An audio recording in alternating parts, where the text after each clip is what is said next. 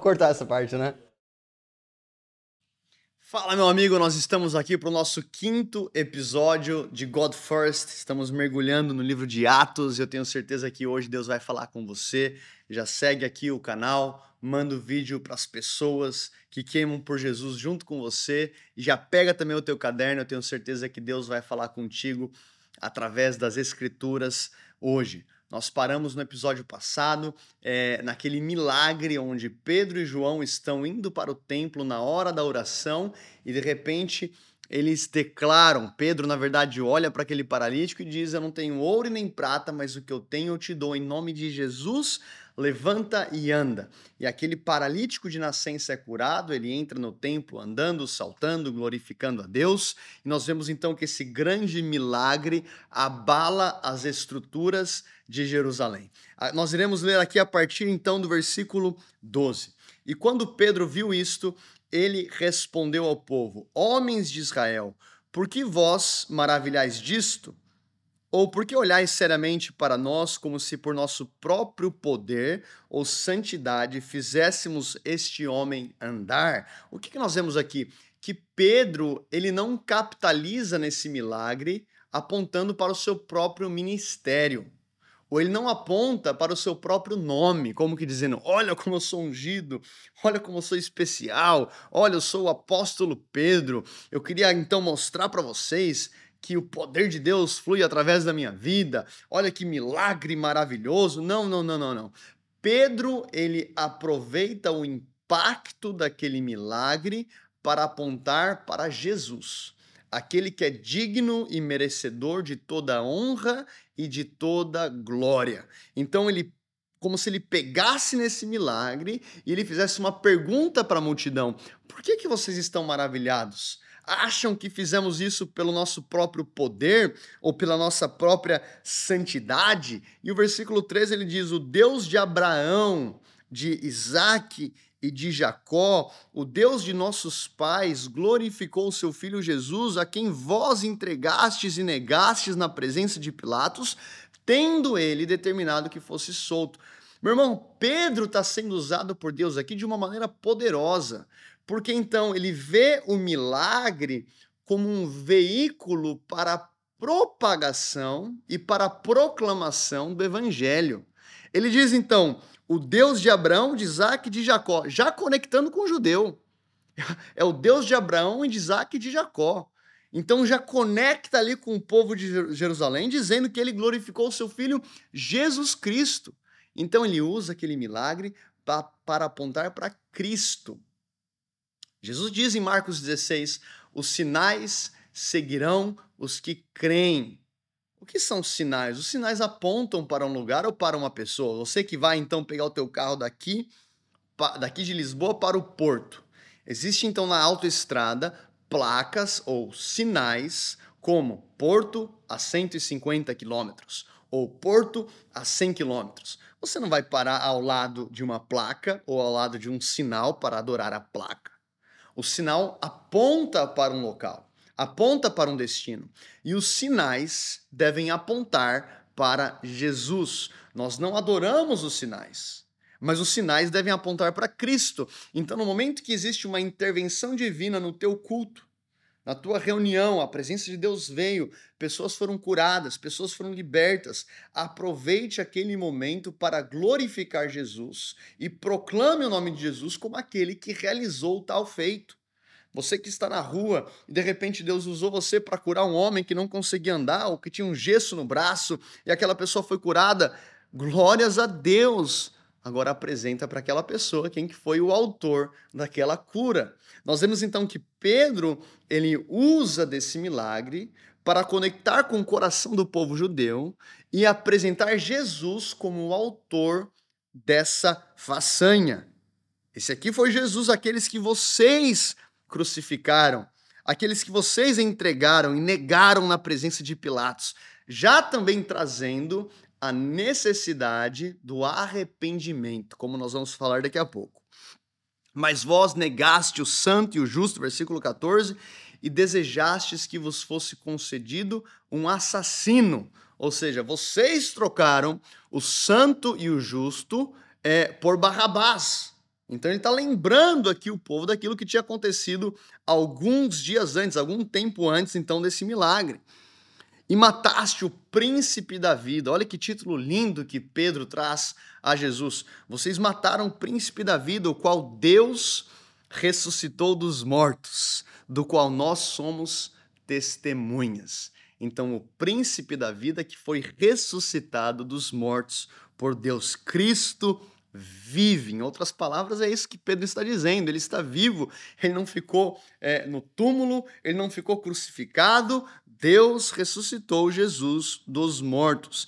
E pela fé, versículo 16, pela fé em seu nome, fortaleceu o seu nome a esse homem, a quem vedes e conheceis. Ou seja, vocês conhecem então esse paralítico que foi curado? Sim, a fé nele deu a este perfeita saúde na presença de todos vós. Não foi um médico, não foi um feito de homem, não foi uma conexão, não foi algo comprado, foi a fé em Jesus que fortaleceu esse homem, trazendo perfeita saúde na presença de vocês. E agora, irmãos, eu sei que por ignorância fizeste isso, como fez também os vossos governantes mas essas coisas que Deus prenunciou pela boca de todos os seus profetas, que o Cristo sofreria e assim o cumpriu. Falamos aqui no episódio passado de Isaías 53, quando a palavra diz que ele foi levado como um cordeiro mudo e não abriu a boca que ele levou a maldição de todos nós, ele foi ferido, foi esmagado por conta das nossas iniquidades. Então Pedro, ele vai lembrar o povo que aquilo que aconteceu com a morte de Cristo foi aquilo que os profetas anunciaram que ele sofreria, que ele morreria. Ele não foi uma vítima do povo, tanto que Jesus havia dito: vocês não podem tirar a minha vida, eu mesmo a entrego. Jesus entregou a vida dele. A palavra vai dizer no texto áureo da Bíblia, João 3,16, que Deus amou o mundo de tal maneira que deu o seu único filho para que todo aquele que nele crê não pereça, mas tenha vida eterna. Então a atitude vem de Deus. Não foi Barrabás, não foi a multidão, foi uma entrega que veio do coração do Pai, e o filho foi fiel à vontade do Pai, e ele foi submisso e obediente até a morte e morte de cruz cumprindo então as profecias dos profetas. É isso então que Pedro está dizendo. E versículo 19: Arrependei-vos, quero que você sublinhe isso na tua Bíblia de papel.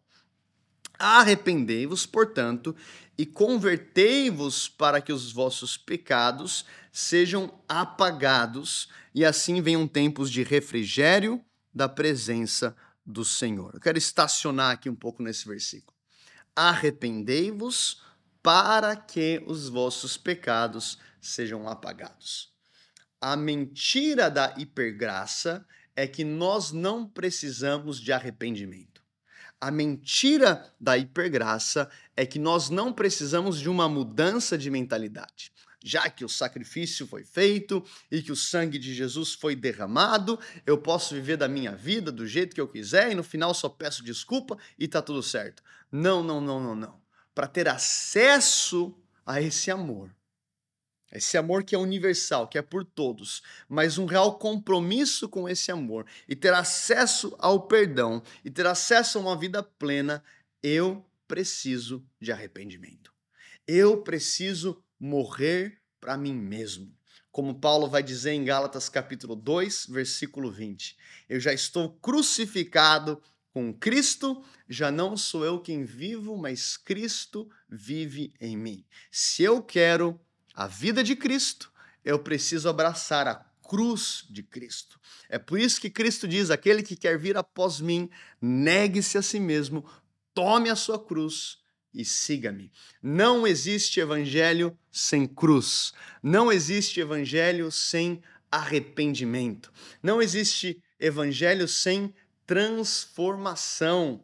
Nós vemos, por exemplo, na carta de Paulo a Tito, Tito capítulo 2, versículo 11, porque a graça de Deus se manifestou trazendo salvação a todos os homens. Fomos salvos pela graça. Glórias a Deus por isso. E no versículo 12 diz: E ela nos ensina, ela quem? A graça, ela nos ensina a renunciar a impiedade, as paixões mundanas, para viver nesse século de maneira sóbria, justa e piedosa. Em outras palavras, a mesma graça que me salva é a graça que me transforma. E o evangelho então, ele vai colocar a tua vida e a minha vida numa jornada de transformação. E é o que os teólogos vão chamar de santificação. Não existe discipulado sem santificação. É por isso que Jesus diz em João 12, 24: Se a semente cai no chão e não morre, ela fica só, mas se morrendo dá muito fruto. No momento em que eu morro para mim mesmo, que eu crucifico a minha carne, é o momento que eu começo a gerar frutos no espírito. E é por isso que Pedro, ele aproveita aquele milagre maravilhoso, aquele grande feito para apontar para Jesus, mas também lembrar o povo: é necessário arrependimento. Arrependei-vos, portanto, convertei-vos os vossos é, é, corações para que os vossos pecados sejam apagados. Eu preciso então colocar na cruz os meus pecados. Esse sacrifício ele foi por todos, mas eu acesso através da fé e uma das facetas dessa moeda chamada fé é o arrependimento. Eu tenho fé em Cristo, então por conta dessa fé existe uma mudança de mentalidade. Lá no versículo 26, a palavra também diz: ressuscitando Deus a seu filho Jesus, primeiro enviou a, a vós, a fim de que cada um se aparte de vossas iniquidades. Jesus vive e traz transformação para mim e para você. Então, através dessa meditação de hoje, vemos que os milagres, as maravilhas, eu creio no sobrenatural. Já vi, cara, pó de ouro é, sendo liberado em cultos, manifestações poderosas do Espírito Santo.